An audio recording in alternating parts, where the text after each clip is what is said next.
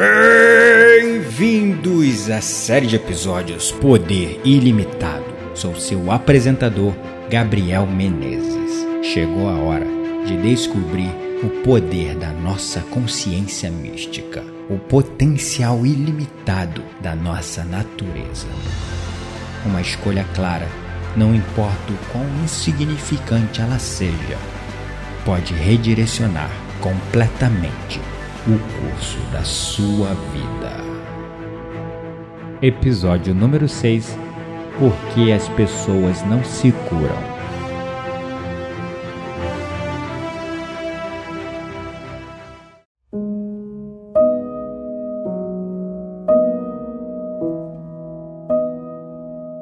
O único sobrevivente de um naufrágio foi levado pela maré até uma pequena ilha desabitada. A cada dia, o homem exausto, ferido e cansado, rezava com ardor, pedindo ajuda a Deus e vasculhava o horizonte do nascer até o pôr do sol, na esperança de ver alguma coisa, infelizmente sem sucesso. Por fim, o homem tinha conseguido construir para si mesmo uma pequena cabana com troncos encontrados na praia, pensando que nela pelo menos estaria a salvo dos predadores e guardou ali também os poucos bens que lhe sobraram, arrastados para a ilha pela maré. Um dia, enquanto ele estava na floresta em busca de alimentos, um incêndio eclodiu na cabana, destruindo totalmente a casa improvisada e tudo o que havia dentro dela. As chamas então cresceram e se espalharam, ameaçando consumir toda a floresta e uma espessa nuvem negra de fumaça subia ao céu. Com tristeza e dor estampada no rosto, o homem lançou os olhos sobre os restos carbonizados da cabana e de suas posses, e com raiva virou-se para Deus. Como? Como é que você fez isso comigo? Como você pode trazer desastre em cima de desastre para minha vida? Após passar aquela noite em uma caverna próxima, ele acordou cedo na manhã seguinte com os sons do motor de um navio que se aproximava. E esse navio tinha vindo para resgatá-lo. Como vocês souberam que eu estava aqui? perguntou o homem às pessoas do resgate. Nós vimos as chamas e o sinal de fumaça que você enviou, responderam eles.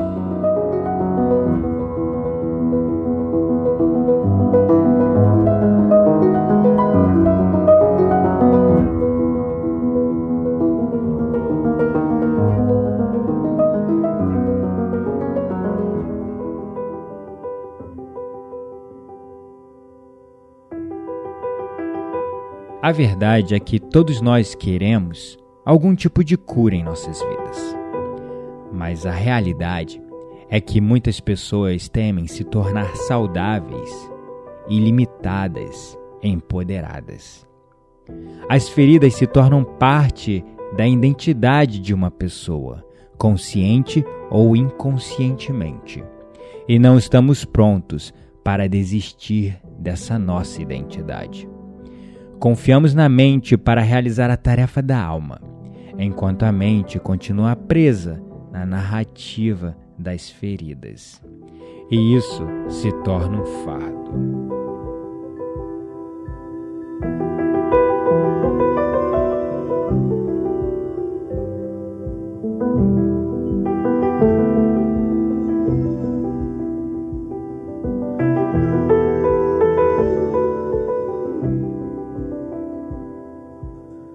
Uma das maiores surpresas para mim, como terapeuta, foi que eu acreditava que todas as pessoas queriam se curar e se libertar de algo em suas vidas. Mas foi um imenso choque para mim perceber que a cura é uma das jornadas mais intimidadoras da experiência humana.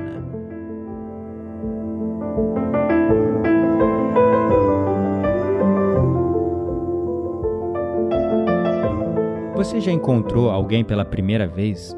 Pode ser um homem ou uma mulher, e instantaneamente essa pessoa começa a compartilhar com você todos os seus problemas e dores. Mas você acabou de conhecer essa pessoa. E de repente você já sabe de todo o histórico médico dela. Isso já aconteceu com você?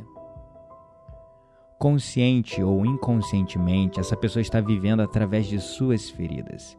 E o poder dessas feridas se tornou uma ferramenta social muito sedutora, uma poderosa moeda de troca e barganha, e se tornou também uma poderosa linguagem para as pessoas hoje em dia. Isso é o que eu gostaria de chamar de feridologia, que é a lógica e o estudo da dor e do sofrimento. A verdade é que as pessoas têm medo de se curar, de se tornarem saudáveis. Quando estamos saudáveis, passamos a viver nosso potencial máximo. E apesar de gostarmos de nos imaginar vivendo no nosso potencial máximo, viver nele é uma das coisas mais assustadoras no mundo. Perceba que a maioria das pessoas que estão doentes, impotentes, incapazes de mudar algo em suas vidas, elas estão vivendo dentro de uma zona de conforto, dentro de uma zona de proteção criada por elas mesmas, para elas mesmas.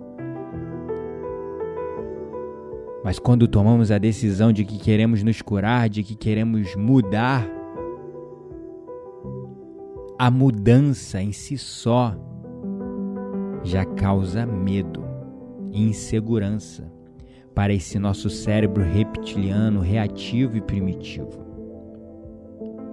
Mudança é igual ao desconhecido. Desconhecido é igual ao imprevisível. Imprevisível é igual a perigo. Perigo é igual a morte. Então perceba que até a cura pode nos dar medo porque nos curar dos padrões aos quais nós já estamos habituados a viver é se lançar no rio da mudança, é se jogar no desconhecido e no imprevisível. E para o nosso corpo, para o nosso inconsciente, para o nosso cérebro reptiliano, essa mudança não é apenas algo novo é algo amedrontador. Por isso que viver através do nosso potencial máximo e ilimitado, para a maioria das pessoas é uma coisa muito assustadora. E é por isso que muitas pessoas optam por não se curar. Mas além disso, criamos um ambiente social onde a dor e a doença têm seus privilégios. Esperamos ser recompensados pela nossa dor e sofrimento. Quando nossas feridas se tornam uma ferramenta efetiva, por exemplo, para influenciar e controlar os outros à nossa volta. Então, a cura para de se tornar uma vantagem e se torna uma ameaça, porque nós perdemos essa moeda de controle, de barganha e de troca, que é a nossa dor. Mas aqui uma verdade: você não foi feito, você não foi feita para permanecer ferido, ferida, doente e machucado. Seja franco consigo mesmo e observe a sua volta. O que na natureza foi feito para permanecer doente? Os animais se curam, a natureza se recupera, se regenera, as plantas se recuperam também. O seu corpo foi programado para a regeneração. Se observarmos a realidade como ela é, podemos perceber que não somos feitos para permanecer doentes. Mas precisamos mover a nossa consciência para além da dor. Precisamos quebrar esse padrão limitador da feridologia. E quebrar esse padrão da feridologia é igual, ou até mesmo mais importante, do que a cura por si só. E entender o porquê disso é fundamental e pode mudar a sua vida.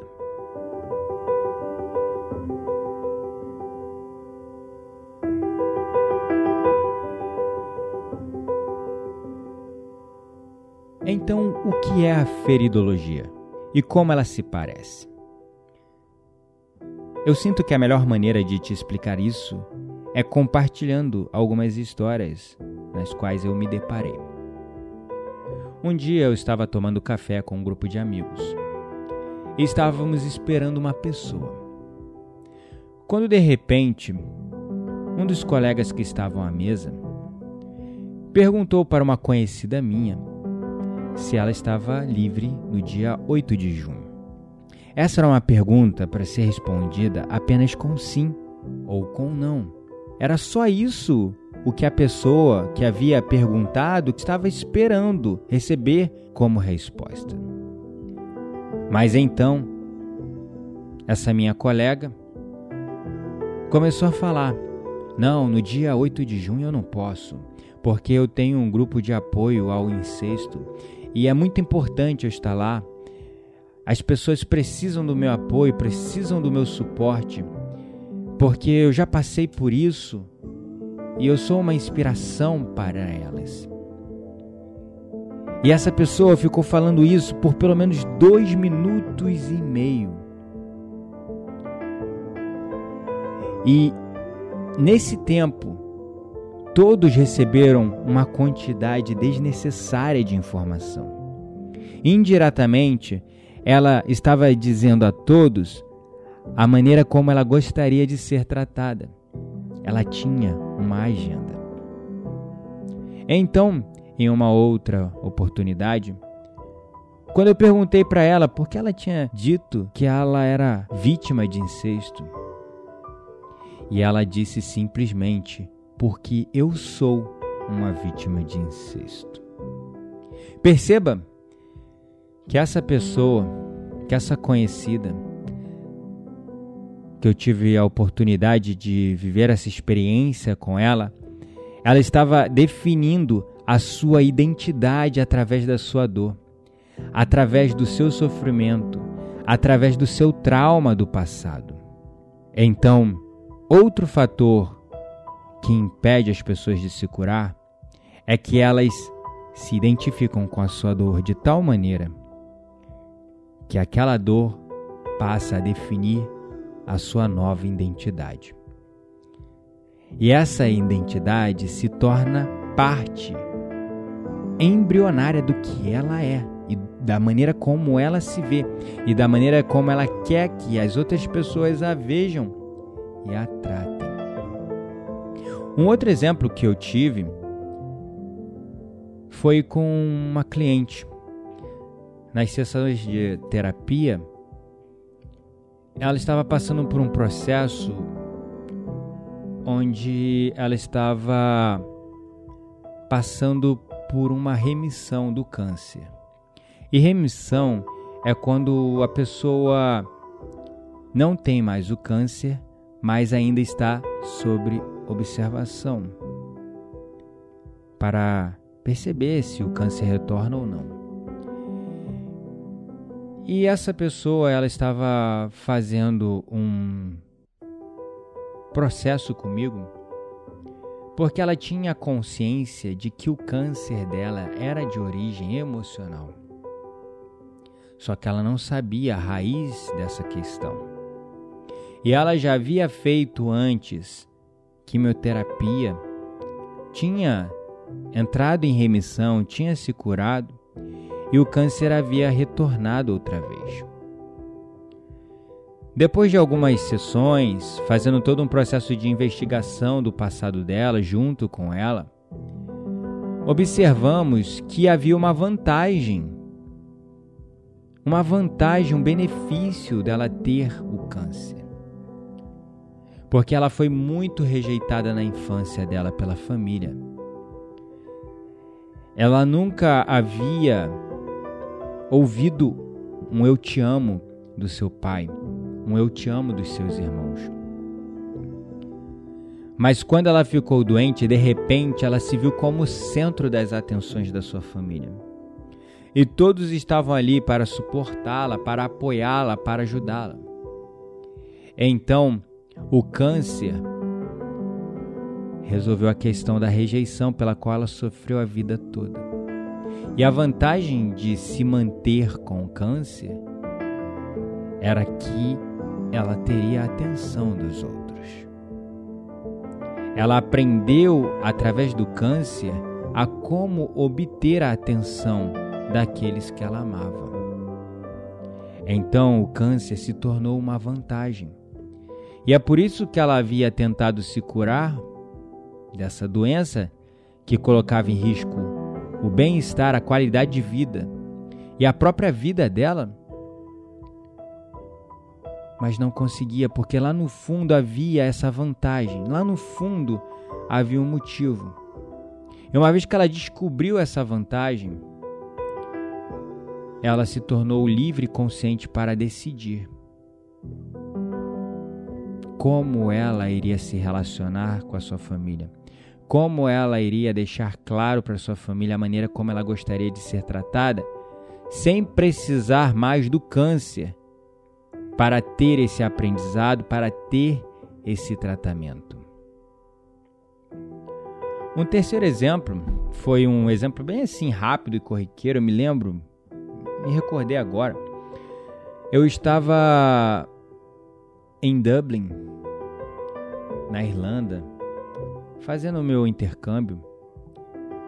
E eu estava num ponto de ônibus quando de repente um senhor veio furando a fila, falando para todos que ele era um veterano da Segunda Guerra Mundial, que ele havia lutado na Segunda Guerra Mundial.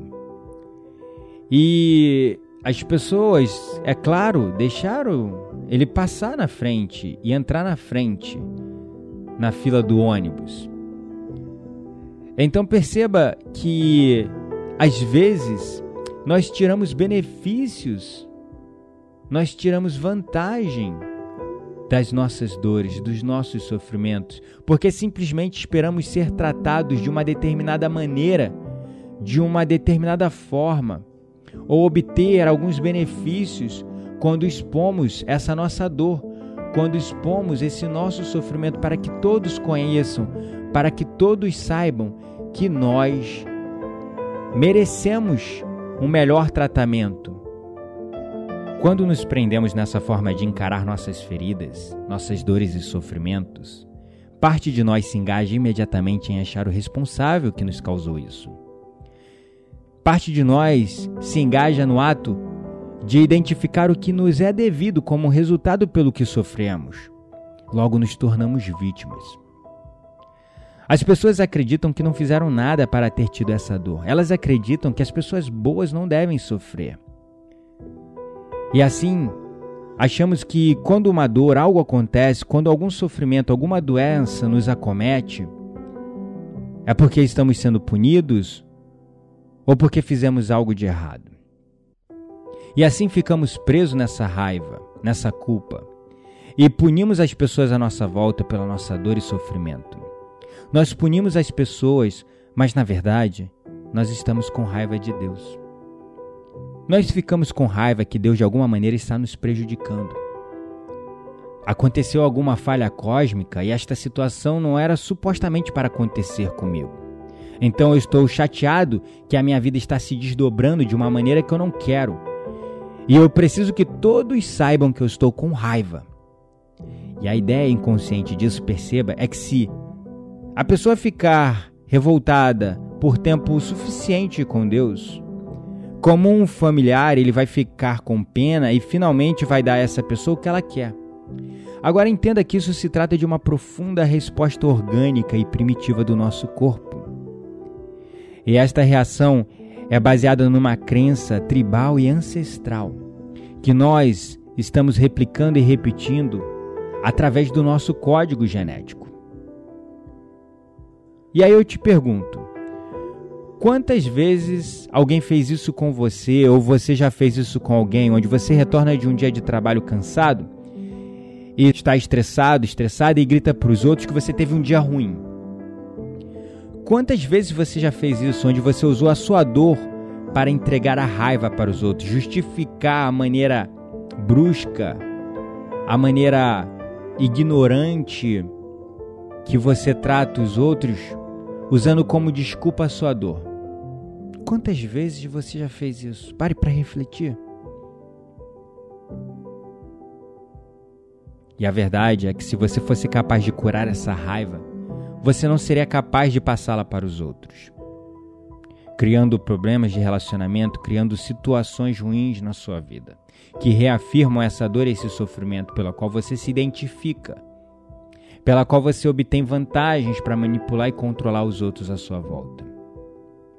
Eu costumo perguntar nos meus workshops para as pessoas que estão participando Quantos de vocês, quando conhecem alguém, já começaram a compartilhar as suas próprias dores e sofrimentos nos primeiros estágios da conversa? Como se você dissesse para os outros: se você quer me conhecer melhor, então são essas as coisas que você precisa saber sobre mim. Hum? Eu sempre pergunto isso e eu te convido a refletir nisso. Um dia desses eu estava fazendo o lançamento da turma número 5 do protocolo de 21 dias do Som Awakening Breathworks. E nós começamos um desafio de 5 dias em diversos grupos do WhatsApp. E em um desses grupos havia uma pessoa que todos os dias ela fazia questão de falar que ela estava doente, pois ela havia perdido a aposentadoria dela e não estava com saúde para fazer as práticas propostas no grupo. Então, depois de perceber esse padrão em diversas interações dela no grupo em diferentes dias, eu senti no meu coração de chamá-la no privado e conversar com ela, demonstrando para ela que ela não precisa expor as suas dores, a sua vida, para que os outros tenham pena dela. Porque se ela quisesse fazer ou não as práticas propostas no desafio, era uma escolha dela. E ela não precisava se desculpar por isso. E então eu perguntei para ela: Você sabe o que é reclamar? E ela disse: Sim, eu sei o que é reclamar. E eu então perguntei de volta: Você já se percebeu nesse padrão que você está reclamando constantemente? E ela respondeu: Não. Por que eu estou reclamando tanto assim? Eu falei: Sim. Você está reclamando o tempo todo. E reclamar, o radical re remete a repetir, e o clamar remete a invocar, pedir, solicitar, chamar. E toda vez que você reclama dessa situação, você está fazendo uma profecia autorrealizável na sua vida e criando desculpas para que você não foque nas práticas e nas coisas que você precisa se dedicar para sair daquele estado de dor e transformar a sua vida, enxergar outras soluções, sair da problemática e expandir para resolver o problema, focando na solução ao invés do problema. A verdade é que quando nos mantemos na nossa dor, não precisamos carregar a responsabilidade pelas nossas escolhas, pela nossa vida. Nós colocamos a culpa no governo, a culpa nos políticos, a culpa nos nossos pais, nos nossos familiares, a culpa no sistema, a culpa em tudo, em todos, e logo não temos força para agir e para mudar a nossa situação. Então, Muitas pessoas se mantêm na dor porque elas não precisam carregar esse fardo pesado que é a consciência de que parte daquilo que estamos sofrendo é proveniente de uma escolha que nós mesmos fizemos. E a maioria se coloca nesse estado de vítima, onde encaram que é mais fácil colocar a culpa nos outros e ficar esperando por uma solução cair do céu, ao invés de fazer o trabalho o trabalho de entender que pelo menos 50% da responsabilidade era nossa e que nós precisamos agir para transmutar, transmutar essa realidade.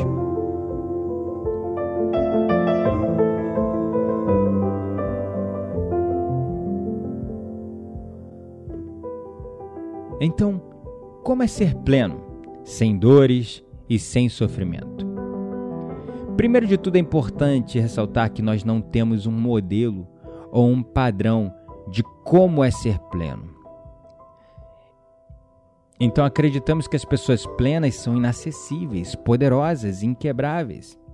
E para que possamos continuar acessíveis, sociais e normais, precisamos manter as nossas dores e vulnerabilidades, assim como mantemos no nosso pulmão o ar que respiramos. Precisamos dessa dor para continuarmos acessíveis para as pessoas que estão à nossa volta.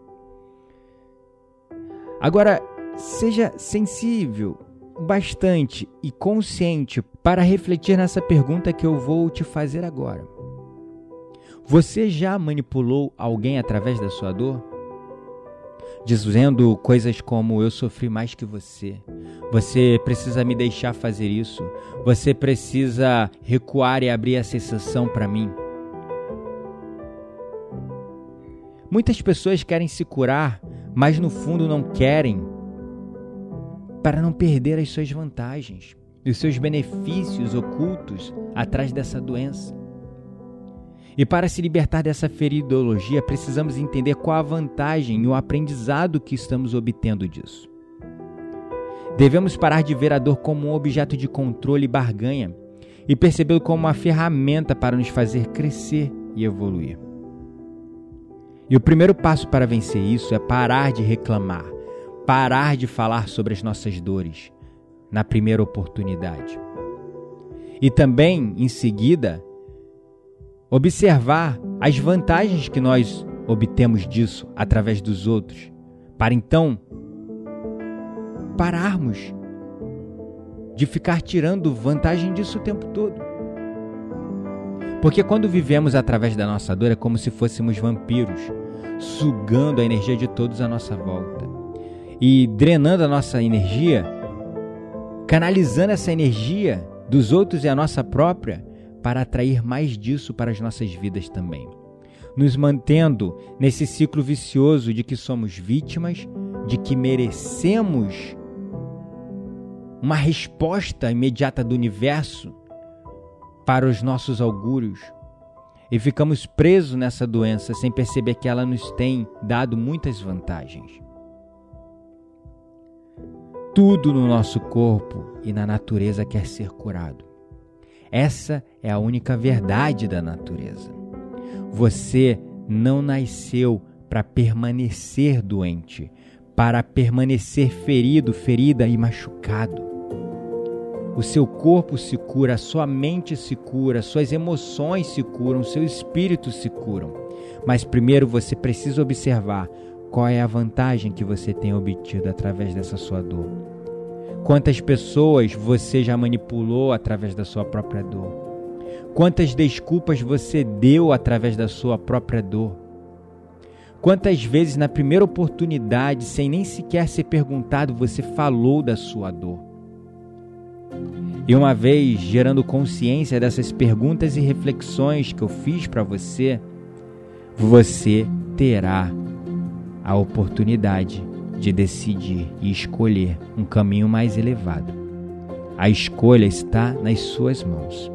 Você quer continuar preso nessa doença, nessa limitação, nessa dificuldade, nesse obstáculo, vivendo através da feridologia? Ou você quer ser divino, elevado, ilimitado, despertando suas potencialidades máximas? sendo pleno, sendo incrível, porque você é tudo isso, sempre foi. Só que quando você deixa a sua dor, o seu sofrimento tomar conta da sua vida e você começa a se identificar, a definir a sua vida e a maneira como você quer que as pessoas te tratem através da sua dor, fica muito difícil de enxergar essa centelha divina que você sempre teve aí dentro de você, só esperando para ser libertada. Então, não esqueça nunca disso. Tudo no seu corpo e na natureza quer ser curado. Esse é o único fato a única verdade da natureza. E você não nasceu para se manter doente, para se manter fraco, para se manter sem forças, para se manter medíocre, para se manter limitado.